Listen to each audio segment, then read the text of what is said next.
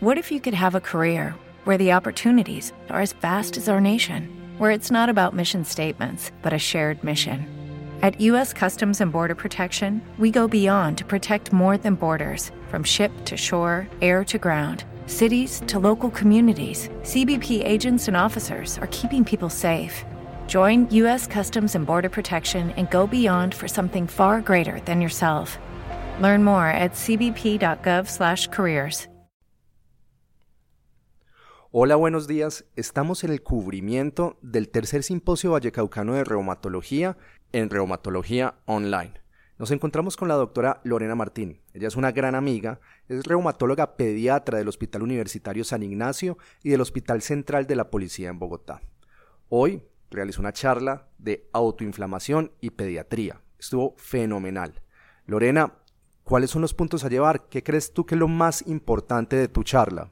Buenas tardes, Sebastián. Pues podemos concluir que los síndromes autoinflamatorios sistémicos se deben sospechar en pacientes con inflamación recurrente o persistente, habiendo descartado etiología infecciosa, neoplásica, autoinmune o inmunodeficiencia.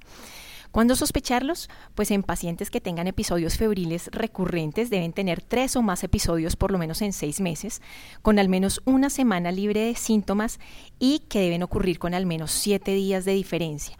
Estos episodios generalmente son autolimitados y asociados a otras manifestaciones sistémicas como artritis, serositis, exantema y otros que sean de más de seis meses de evolución. Obviamente hay que tener en cuenta que generalmente tienen una recurrencia durante años en individuos que aparentemente son sanos y que tienen una aparición y una resolución abrupta de los síntomas. Generalmente los periodos intercríticos están asintomáticos. Digo generalmente porque, por ejemplo, dentro de las criopirinopatías hay una enfermedad que es el sincaonomid que los pacientes casi todo el tiempo están enfermos, fiebre muy prolongada, tienen retardo del neurodesarrollo, alteraciones en su calidad de vida, alteraciones fenotípicas, pero la mayoría debutan con episodios entre fiebres, con los síntomas y posteriormente estas fiebres tienen una recurrencia que se puede presentar cada cuatro a ocho semanas y eh, que adicionalmente tienen una marcada elevación de reactantes de fase aguda, PCR, BSG, ferritina, que no está explicada por otras causas y que la mayoría de veces tiene anticuerpos negativos. Si hablamos de las enfermedades más frecuentes, tenemos el síndrome de FAPA o síndrome de Marshall, que se caracteriza por fiebre periódica, aftas faringitis y adenitis cervical.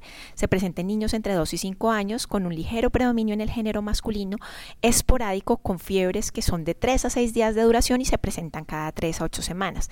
Puede acompañarse también de cefalea, dolor abdominal con náuseas y emesis y de forma menos frecuente artralgias. Para hacer su diagnóstico solo tenemos que tener una fiebre que comience antes de los 5 años y con al menos uno de las estomatitis aftosa, las adenopatías cervicales o la faringitis en el que se descarte infección respiratoria superior. En general son intervalos críticos asintomáticos con crecimiento y desarrollo normales y se debe excluir también neutropenia cíclica.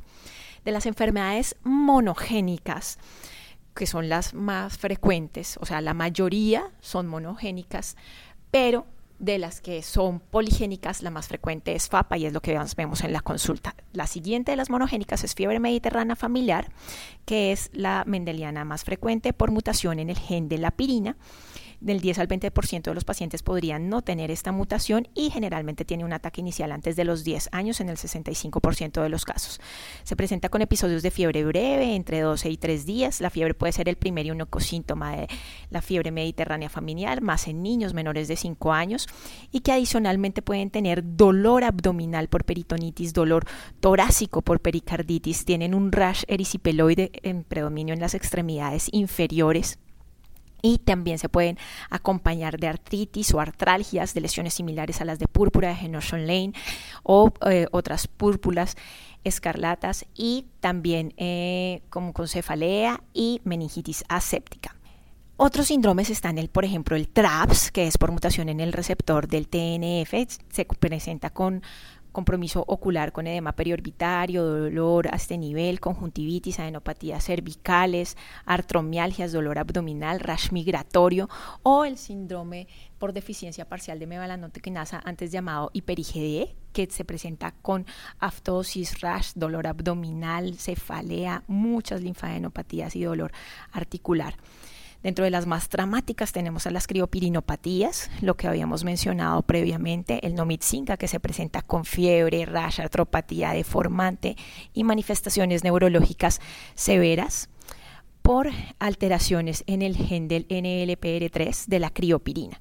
Está también otra de las autoinflamatorias, por ejemplo, el déficit de adenosín de aminasa 2, en la cual podemos tener una enfermedad muy similar a la panarteritis nodosa con articularis, dolor abdominal, artromialgias, pero que se acompaña de manifestaciones neurológicas como SBs que pueden ser isquémicos o hemorrágicos. Adicionalmente, esta se acompaña de inmunodeficiencia, puede tener títulos bajos de inmunoglobulina G, inmunoglobulina M y alteraciones con falla de la médula ósea.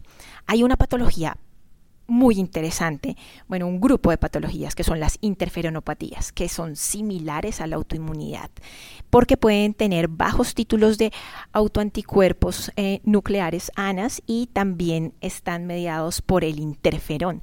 Entonces tienen un fenotipo similar al del lupus, pueden cursar con enfermedad inflamatoria intersticial, hacen paniculitis, lipodistrofia, fenómeno de Raynaud, Chill-Blains, a nivel cerebral pueden hacer calcificaciones en ganglios basales, dando algo similar a las infecciones por TORCH de la infancia y hacen episodios de fiebre similares a los producidos por las gripas.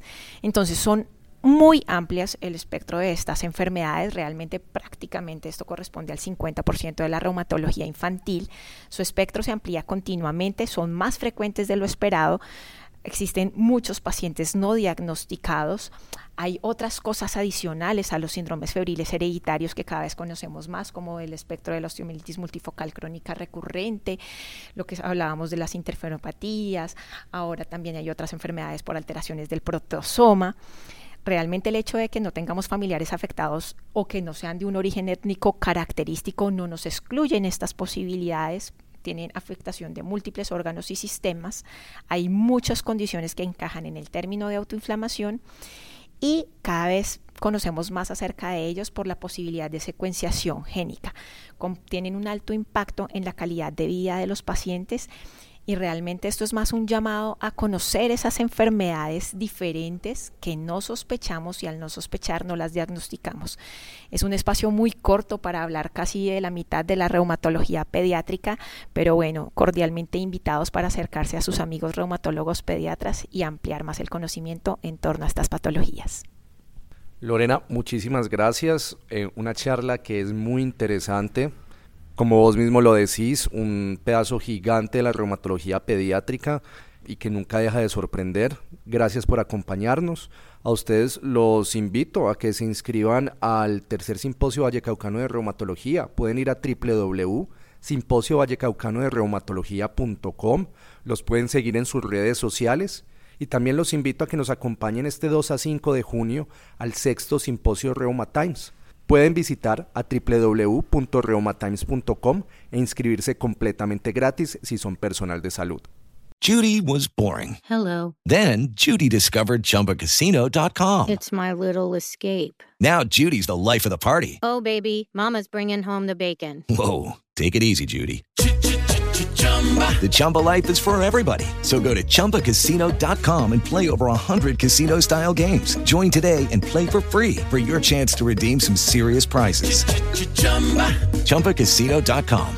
No purchase necessary. Void where prohibited by law. 18 plus terms and conditions apply. See website for details.